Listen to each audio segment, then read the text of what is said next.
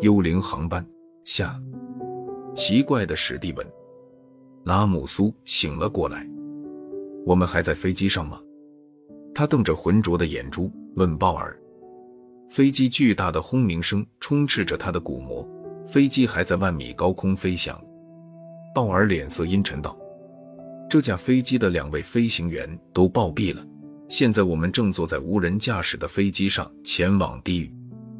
不过，在生命的最后一刻里，我想知道真相，因为你是个亡命之徒，无神论者，却突然拿幽灵和撒旦来充作幌子，诅咒航班。这只能说明……”拉姆笑着说：“说明我才是真正的凶手。”在他看来。与其将普通人洗脑成人肉炸弹，远远不如寻找自杀者来的轻松。拉姆是在一个自杀者协会遇到机长史蒂文的。史蒂文的家人在一次车祸中遇难，受到极大打击的他有了自杀倾向，而拉姆则搜集伪证，证明那场车祸是航空公司老板主导的阴谋。在他的强势洗脑之下，史蒂文终于接受了拉姆的建议。将他的自杀扩张到整架航班的意外，并为此设计了整个计划。史蒂文告诉拉姆，制造空难最简单的方法就是毒杀两位飞行员。食品公司根据每次航班人数配备好餐食以后，分别装到餐车上，由专人送上飞机。而且其中机长、副驾驶的餐食专门制作并装盒，从外观上可以轻松辨认。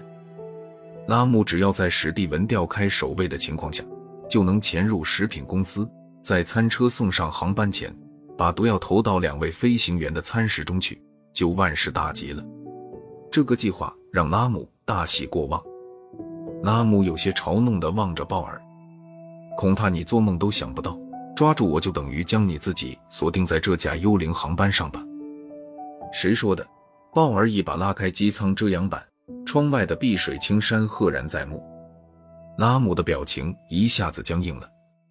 鲍尔说：“一个小时以前，幽灵航班已经被约翰逊安全降落。我们现在的位置是航空公司用于培训空乘人员的模拟舱。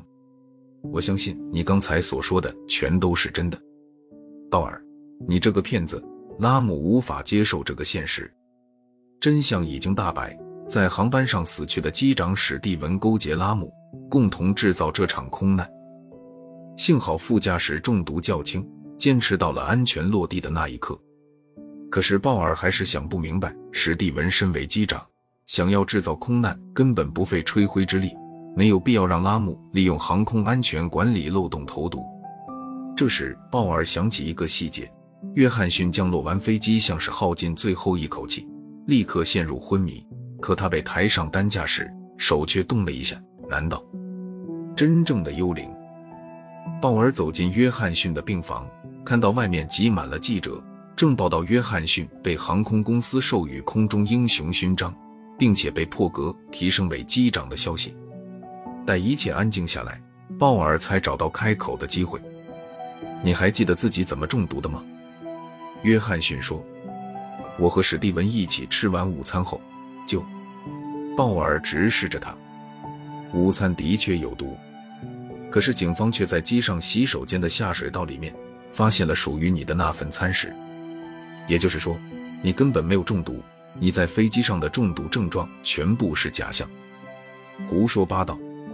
约翰逊扯过病历和一大堆报告单扔在鲍尔面前。难道这些检验数据也都是假的吗？鲍尔说。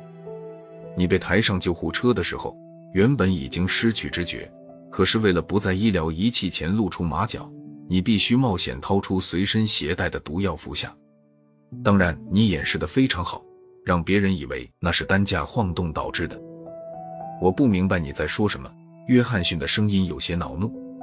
鲍尔说：“你被送医后，一直被医生和媒体簇拥，没有机会处理这张包毒药的纸，只好将它随手丢弃。”鲍尔出示了一张沾着毒药又印着指纹的纸，看到铁证如山，约翰逊虚脱般的瘫倒在床上。在航空公司飞行员中，机长和副驾驶的待遇天差地别。约翰逊从八年前就具备升任机长的资历，遗憾的是，他怎么都通不过那些选拔考试。直到有一天，约翰逊注意到公司一条不起眼的规定：立下卓越贡献的副驾驶可以破格提升为机长。他这才构思起让自己立功的机会。约翰逊曾经在恐怖组织建立的网站中看到招募人肉炸弹的消息，所以故意到自杀协会以史蒂文的名义注册，并发表厌世理论，希望用飞行员的身份引起对方的注意，利用恐怖组织的力量来完成投毒。